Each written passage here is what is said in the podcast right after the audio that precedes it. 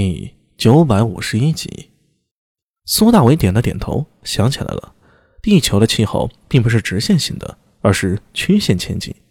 每逢气候变暖，粮食增加，就往往是文明和人口爆发期；而一旦进入小冰河时代，粮食减产，就会爆发战争，草原部落活不下去，便会高喊着入关，冲击长城，向着肥沃的中原抢掠。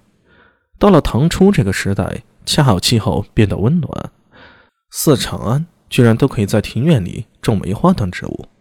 梅虽是冬季开放，但最多呀，也就是零下十来度的温度，再低就不行了。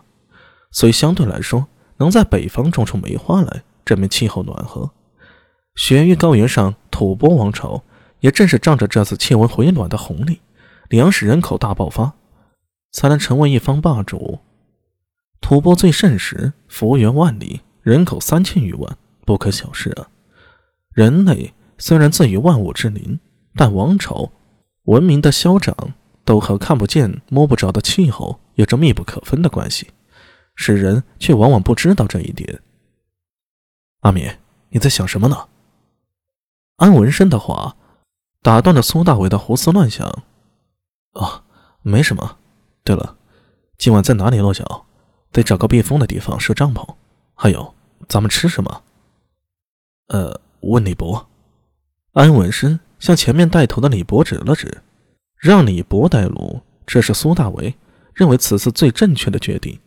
此人对雪山上的道路十分熟悉，什么时候休息，在哪里落脚，哪里能找到食物，雪缝里也能扒出雪兔、雪狐、雪鸡，哪里有虫草，哪里有雪莲，还有草药。可以下帐篷的，全都一清二楚，每一步都计算的分毫不差，令苏大为和安文生感到神力，心下不由暗自称奇啊。在休息的时候，苏大伟曾问起：“李博自述只上山过一次，为何如此了解？”听他说自己有过目不忘之能，这让苏大伟颇有些惊讶。不过转念一想，世上奇人异事这么多，有个记忆力王者。似乎也不是什么不可能接受的事儿。有些东西啊是天生的，极好。一夜无话，待到天色蒙蒙亮，苏大伟走出帐篷，放眼希望，只见昏昏迷迷中，群山如银蛇乱舞，金色的晨曦从天边破晓，洒在山峰间，皑皑白雪化作丹金色。这幅景象在中原甚是少见。天地皆空，极目远眺，群山跌宕直至世界尽头，空旷苍茫，雄浑而壮美。阿米，安文生从帐篷里钻了出来。哎，你醒这么早？呃，睡不着，想着今天就能登到山顶了，心里忽然有些忐忑。嗯，怕见到尼松，怕他不在。又怕他在，他若在，必然是有特别的理由，倒是未必会如苏大为所想跟他回长安。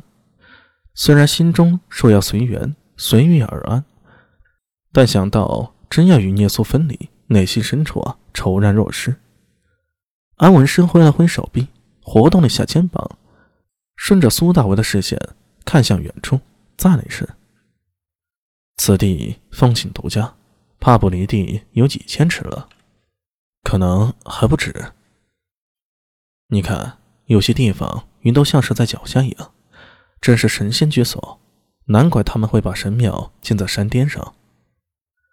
安文生随口说了一句，想了想，又说道：“阿米，你知道昆仑的传说吗？”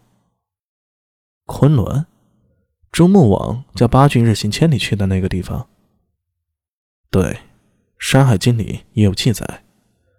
安文生点了点头，就听苏大伟的声音继续传来：“我听说穆王在昆仑虚见到西王母，还与西王母有过春风一度。呃，那啥，西王母还传他玉女之术。”阿仔，滚！安文生一个机灵，差点把自己舌头给咬掉。他气得指了指苏大为，涨红了脸，又指了指远方。